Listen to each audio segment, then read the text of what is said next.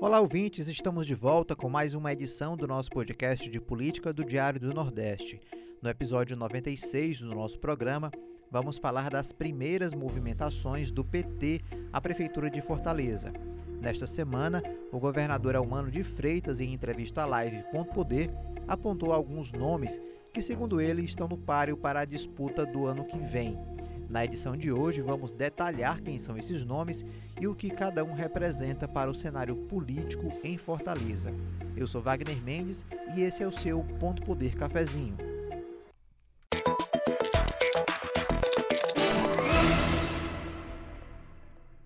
O governador Elmano deu entrevista à Live Ponto Poder nesta semana e citou pelo menos cinco nomes que podem liderar o grupo na sucessão em Fortaleza.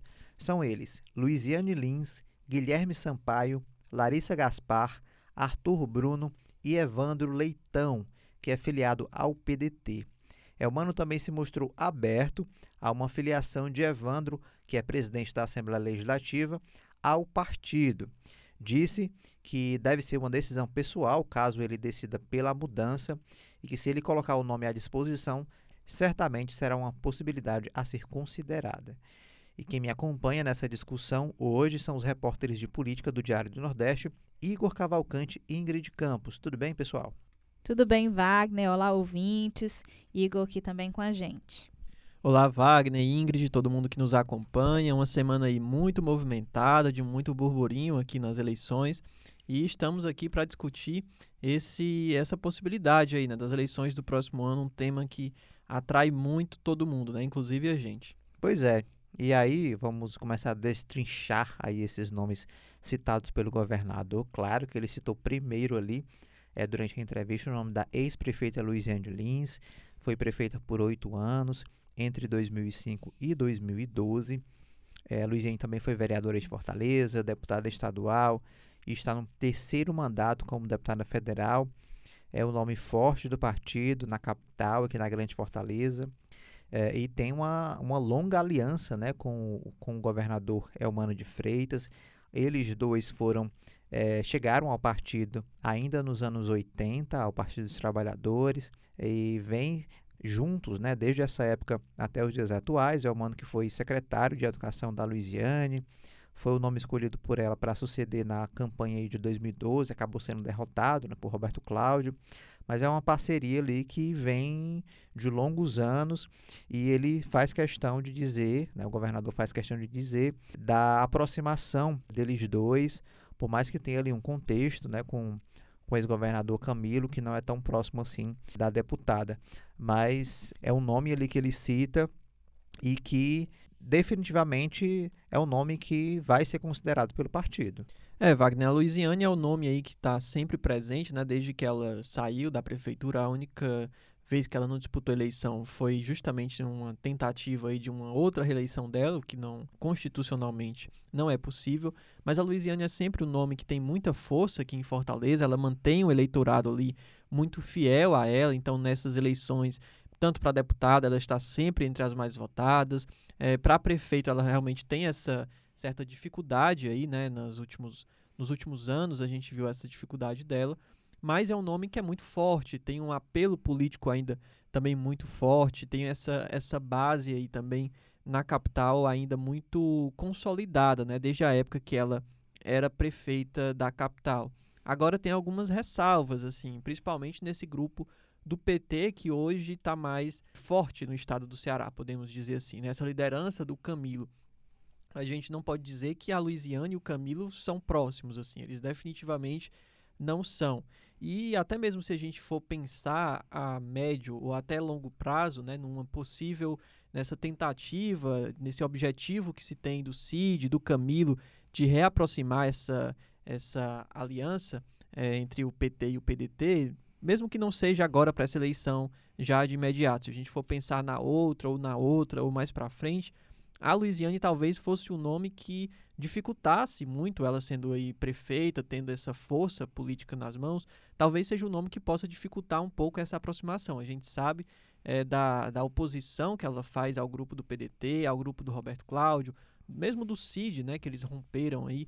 Então é um nome que tem um, um tem pontos aí que a aproximam nessa né, força política. Eu acho que do PT aqui em Fortaleza ela é um dos nomes mais fortes, mas tem essa questão também da estratégia política do próprio da própria liderança é, do PT aqui no estado do Ceará, que é o Camilo Santana e a liderança nacional que ele se tornou, né?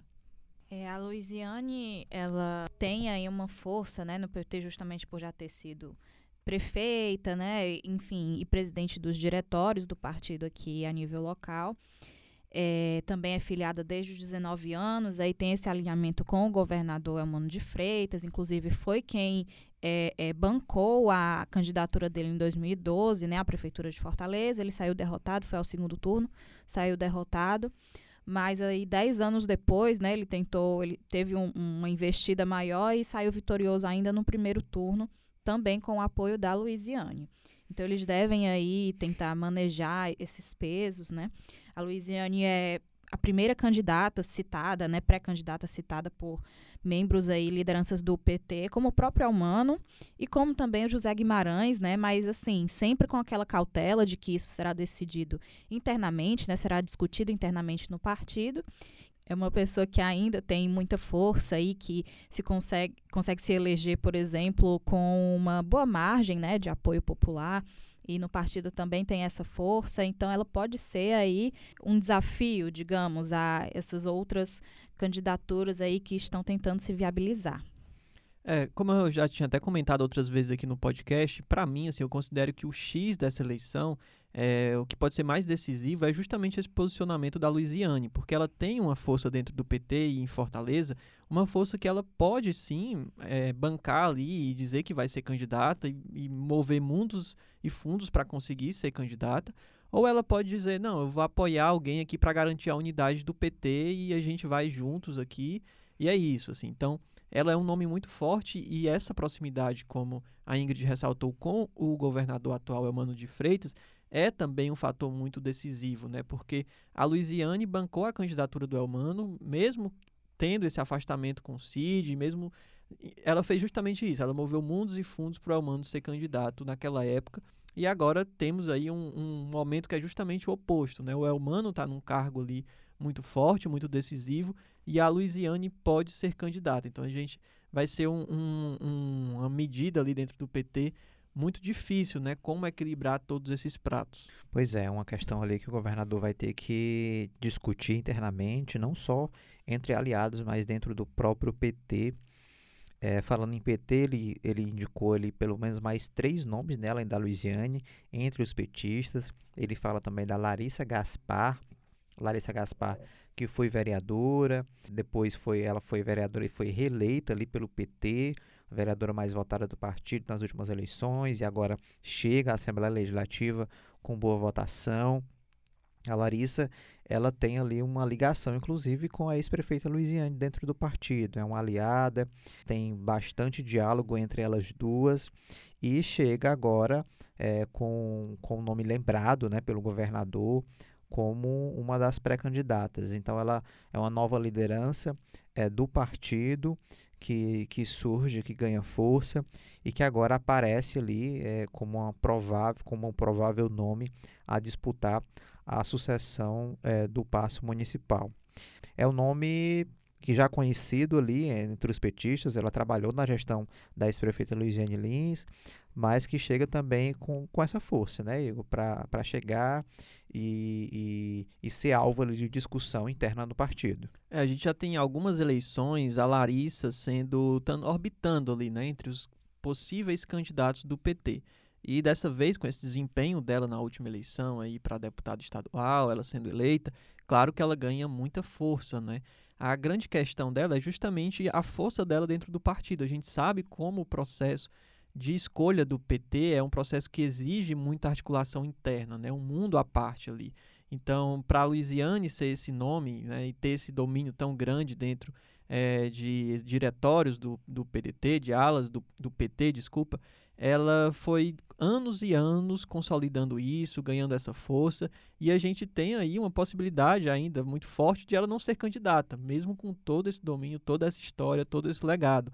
A mesma coisa, por exemplo, um José Guimarães, né, que tem muito mais força no diretório estadual, e a gente vê aí, por exemplo, citando aqui um, um momento atual, assim, essa possibilidade dele ser um candidato, sei lá, ao Senado é, no, na próxima eleição, mas mesmo assim não é uma garantia, porque justamente depende de um longo processo de escolha dentro do partido, o PT tem toda essa, essa dinâmica. Então, o maior desafio, eu acredito, para Larissa Gaspar é justamente a força dela dentro desse partido, disputando com outros nomes tão fortes, né, que têm é, influência sobre filiados né, dentro do diretório, uma influência muito mais antiga e muito maior do que ela. É, a Larissa está construindo aí essa força política, digamos assim. Agora ela é vice-líder da Assembleia, né? Ela foi eleita, está no primeiro mandato na Assembleia e já conseguiu a vice-liderança. Claro que não tem é, é, a repercussão que a liderança de fato tem, né? Do Romeu Aldigueri. Mas esse posto garante a ela uma posição de destaque que, inclusive, faz com que ela vire um alvo dos pedetistas de, de Fortaleza, né, da Câmara Municipal, inclusive, por ela também ajudar a antagonizar aí essas forças políticas entre o PDT, o PT, né, a gestão Sarto, a gestão Elmano, inclusive é, essa questão da taxa do lixo foi emblemática nesse sentido, porque continua repercutindo, né, a taxa do lixo foi votada aí no fim do ano passado, no fim de 2022, e o governo Elmano já iniciou a gestão, já iniciou os trabalhos legislativos de 2023, votando pacotes econômicos é, muito importantes, né, e também muito polêmicos. Então, esses dois é, elementos aí geraram um, uma discussão, assim, um embate em relação à gestão de Fortaleza e à gestão do Estado, né, que a gente pode, enfim, comentar depois, mas citei esse episódio aqui, esses dois momentos, para é, ilustrar, né, o, o antagonismo que ela também ajudou a construir ali e o que ela absorveu né, de críticas dos pedetistas tem sido constantemente alvo é, dessas figuras. Então, ela está ali trilhando o caminho dela, né? Está é, é, conseguindo talvez uma certa é, visibilidade, digamos assim, com essas discussões, né? E a gente vai acompanhando. Ela é uma figura nova é, no partido, né, se comparado com essas outras figuras que o governador Elmano citou. Né, ela se filiou ao PT em 2019, ela, ela, ela era do PPL, que se fundiu aí ao PCdoB, aí ela saiu do partido. Foi eleita para a Câmara Municipal em 2016. 2019 ela entrou no PT, né, se filiou ao PT e está aí trilhando o seu caminho, construindo talvez uma carreira política mais sólida, né, para talvez se cacifar no futuro ou até mesmo para 2024.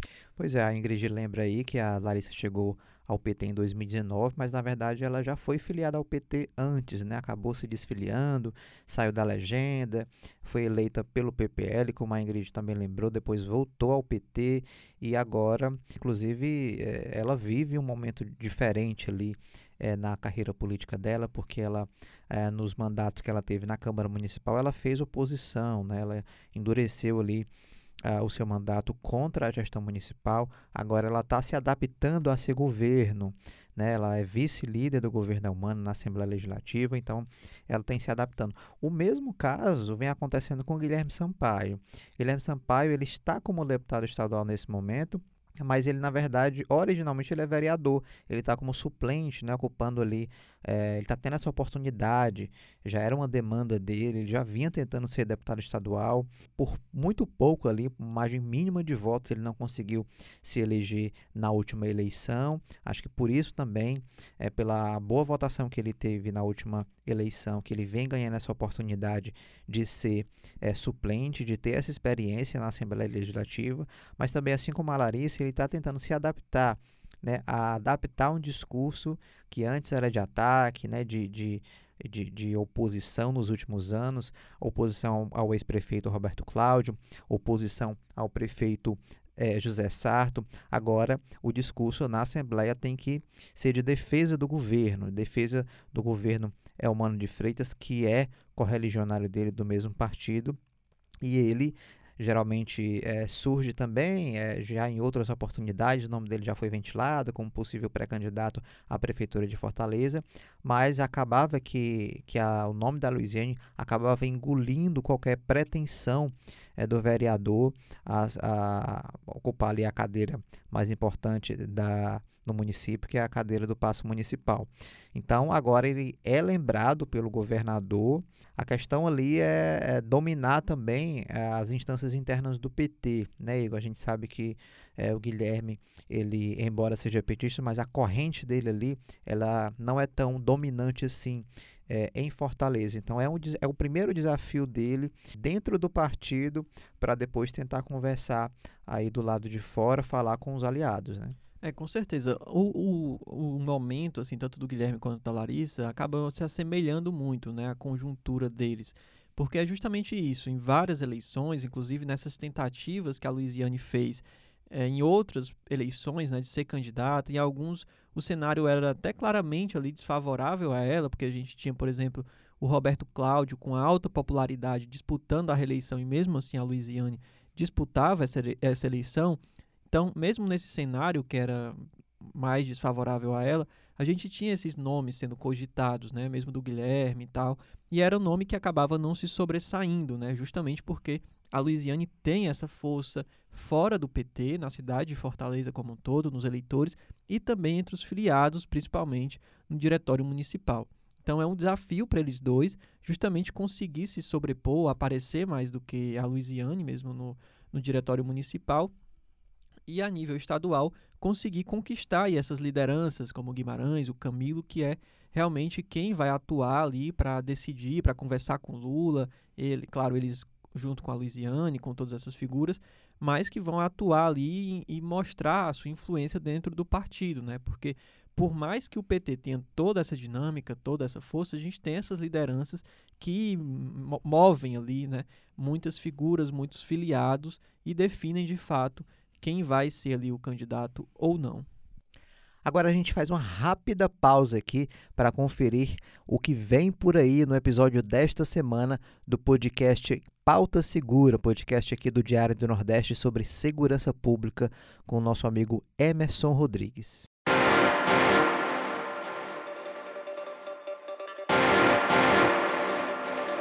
Oi, sou Emerson Rodrigues e no episódio 40 do Pauta Segura, eu e o repórter Messias Borges falamos sobre a origem das facções criminosas a partir de uma entrevista feita pelo Messias com o professor Luiz Fábio Paiva. O professor e sociólogo Luiz Fábio Paiva escreveu um artigo em 2019 sobre a transformação do crime no Ceará. Nesse artigo, o Paiva mostra a evolução das gangues em quadrilhas e posteriormente nas facções criminosas. Ele mostra ainda como isso mudou a dinâmica criminal em Fortaleza. A partir do artigo dele, intitulado Aqui não tem gangue, tem facção, as transformações sociais do crime em Fortaleza, nós produzimos um mini documentário mostrando essa realidade. No Pauta Segura, nós trazemos trechos da entrevista do Luiz Fábio Paiva e conversamos sobre a apuração e os bastidores dessa reportagem. Segunda-feira, seis da manhã, nos principais tocadores de podcast e no YouTube do Diário do Nordeste. Te espero lá.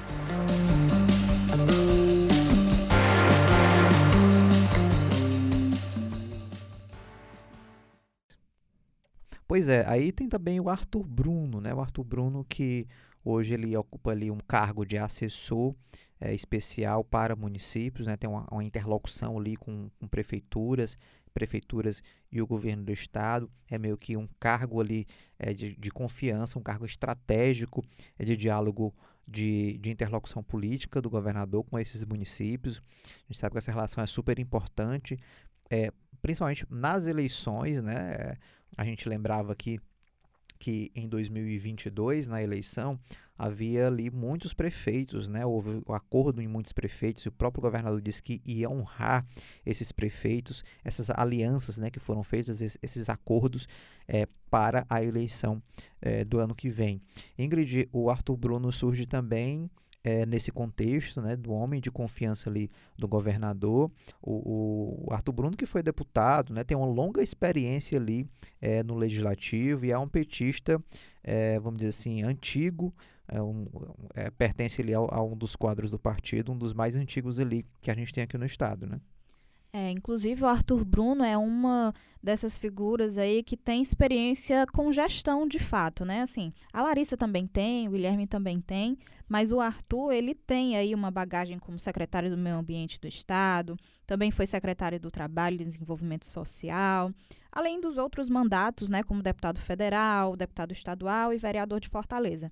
Então ele tem aí uma trajetória política já que ele experimentou bastante, né? Então, isso, essa bagagem deve influenciar também, deve ser importante, porque eh, você vê, assim, principalmente nas discussões para a prefeitura, que um candidato, por exemplo, quando não tem uma experiência de gestão, isso também é um, um calo, né? Que é trabalhado aí pelos seus rivais, né? Então, isso também pode ser importante aí nessa escolha. E só para a gente situar, Wagner, para quem está começando a acompanhar agora esse, o programa ou alguma coisa assim, já acompanha essas discussões, é de fato o nome do Arthur Bruno é um nome que surpreendeu, né? Inclusive a gente que acompanha todo dia, está conversando com dirigentes partidários, com parlamentares, é um nome que o Elmano comentou e que não estava no radar de ninguém, assim, né? Então é um nome que de fato surpreende, né? Ele tem uma atuação aí muito forte e antiga no PT mas é muito essa questão, né? O cargo que ele está hoje é, tem uma relação muito forte com prefeituras, mas prefeituras do interior, né? Então a gente tem, por exemplo, o Nelson Martins aí, que ocupava esse cargo até então, e ele tem influência muito grande no interior, mas na capital já não é essa força toda, né? Tanto que por tantas vezes ele foi cogitado ser lançado é, à prefeitura de Fortaleza e não chegou a ser lançado, né? Então a gente tem esse adendo, né? Essa, essa ponderação aí que é importante a gente fazer sobre o Arthur Bruno, que o Elmano lançou aí como um pré-candidato. Pois é, e além dos petistas, é claro que o governador ia citar o nome do Evandro Leitão, que é o presidente da Assembleia Legislativa, é um homem ali da primeira confiança do ministro Camilo Santana, se aproximou bastante do governador na, nos últimos anos ali, enquanto colegas na Assembleia Legislativa e agora próximos, né? Enquanto um é presidente da Assembleia, o outro é o chefe ali da, da do Estado, né, da administração estadual. Então eles se tornaram ali amigos, né? A gente sabe que nos bastidores a aproximação que eles tiveram aí nos últimos anos. Inclusive é, o, o governador chegou, né, já declarou que chegou a fazer convite aí para o presidente da Assembleia se filiar ao PT. E aí nos bastidores é o que se comenta essa possibilidade, embora o Evandro não tenha é, dado declarações é, conclusivas a respeito desse assunto. É, inclusive, próprios petistas ali é, têm comentado isso, é, mas há de, se, há de se observar se essa, se essa mudança de partido ela vai ser possível, tendo em vista uma série de questões que não vai ter janela no ano que vem, é, para deputados estaduais, é, teria que haver uma concessão ali do PDT, ou então o partido disputaria esse mandato na justiça. Tem um, um contexto ali que é preciso observar e saber se o Evandro vai querer comprar essa briga de deixar o PDT para virar uma opção aí do grupo é, do ministro Camilo Santana para disputar essa eleição aqui em Fortaleza.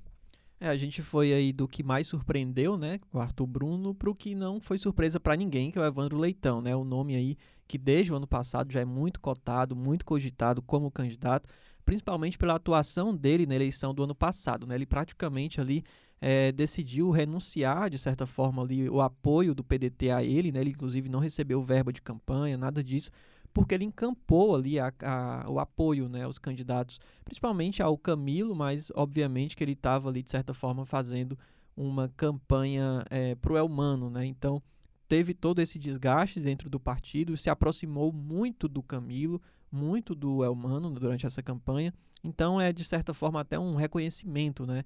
essa possibilidade dele ser candidato. Claro que o nome dele é muito forte e atualmente eu acho que dentre esses, esses nomes aí, é, é, é um dos que está mais cotado, assim, por todo mundo, né? Tanto a oposição aponta para ele, quanto a base aponta para ele. Nomes da ala do PDT, ala do PT, todo mundo aponta para o Evandro como esse possível candidato, né? É, a grande questão é o seguinte, assim, a gente tem esses nomes, eh, por exemplo, se a gente for pegar o PT, né, como a gente estava falando das alas, né? Eu acho que as únicas alas ali que não defendem o nome do Evandro são justamente essas que têm pré-candidatos, digamos assim. Então é da Luiziane, do Guilherme Sampaio, da Larissa Gaspar, mas todo o restante do PT ali, mais ligado ao Guimarães, ao Camilo, todo mundo defende abertamente até o nome, a filiação do Evandro e o lançamento dessa candidatura. Mas é como o Wagner falou e o Elmano também tinha falado, que é um risco, né? Porque, como a gente disse aqui no começo, o PT tem uma dinâmica própria e uma disputa ali, você colocar seu nome dentro do PT é algo muito difícil, né? Para você sair como candidato, precisa de muita força. Então, o Evandro chegando agora terá um desafio muito grande, se de fato ele for para o partido, e terá que assumir um risco mesmo muito grande, né? Porque ele pode se desfiliar, perder o mandato, chegar ao PT e não ser candidato. Então, de fato, é um risco. É, essa questão do Evandro ainda está muito nebulosa, né? Depende de muitos fatores, como o Igor mencionou aí. O próprio José Guimarães também, em outra entrevista cedida aqui para a gente no Ponto Poder, falou sobre essa possibilidade, assim, com cautela, né? É, disse que podia avaliar nomes que ainda devem entrar, né? Eles podem ser uma opção aí para 2024, mas ainda com muita cautela, né? E, claro, sempre reforçando a Luiziane, né, a figura da Luiziane, que inclusive já começou aí a se articular é, nos bairros, né, faz aqueles encontros nos bairros, conversando com a população, a exemplo do que tem feito também o PDT Fortaleza, né, para tentar é, fortalecer aquela ala mais ligada ao ex-prefeito Roberto Cláudio, ao prefeito Sarto, e também o União Brasil, né, para fortalecer aí a oposição que tenta uh, chegar com força aí até 2024. Então esse é um tipo de estratégia que vem sendo adotada, né? E a gente vai acompanhando aí o desenrolar dessas tratativas. Então é isso, pessoal. São cinco nomes, né, que o governador citou. É claro que a nossa cobertura aqui é, no Ponto Poder Cafezinho, no Ponto Poder Diário do Nordeste, a gente vai começar a trabalhar a partir desse, desse cenário né, colocado pelo governador, porque essa é a visão do governador, o que é que ele está achando é da eleição para o ano que vem. Então, ele que não vinha comentando sobre eleições, ele já faz uma, um direcionamento. Olha, é, são esses nomes aqui que a gente precisa observar. E Wagner, isso não é, é, algo comum, né? Assim, a gente tem aí, vem aí de oito anos do governo, sete anos, na verdade, né, do governo Camilo, e o Camilo sempre evitava falar sobre isso. O Cid é outra figura que sempre deixa ali para a última hora, mas o Camilo mais ainda, né? Era uma, uma pessoa assim muito difícil de entrar logo tão cedo nesses embates. Então a gente vê já aí, é, pelo menos politicamente, uma diferença muito grande, muito clara do Elmano para o Camilo. Né? O Elmano não se furtou ali de falar os nomes, listar, dizer que pretende ali atuar, agir como puder nessa eleição. Então, claro que o momento é outro, a principal aliança do PT, né, o PDT, está aí rachado. O PT hoje tem a força da máquina na mão, mas é de fato uma diferença muito clara e que vai gerar muito assunto, muita coisa, muita discussão para o próximo ano, né, que é o ano eleitoral, e também para esse ano aí, véspera do ano eleitoral, que é justamente essa postura do Elmano de assumir de fato essa liderança, não só como governador, mas como liderança política no estado do Ceará e liderança dentro do PT. Então já é um diferencial que para mim é o mais marcante de tudo isso, mais do que os nomes que ele listou, mais do que tudo isso é de fato essa liderança dele e ele assumindo esse papel.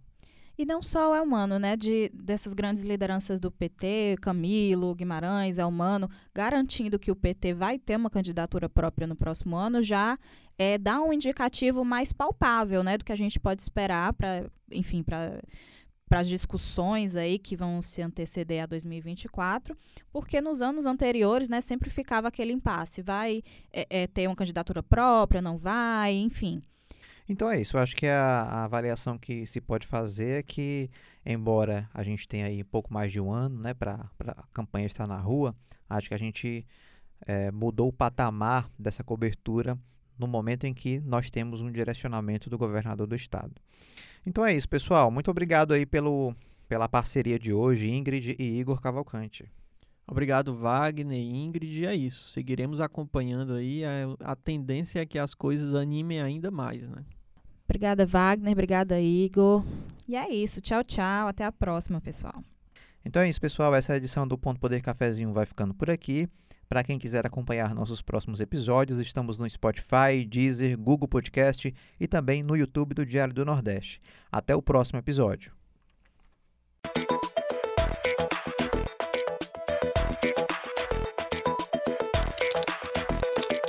Ponto Poder.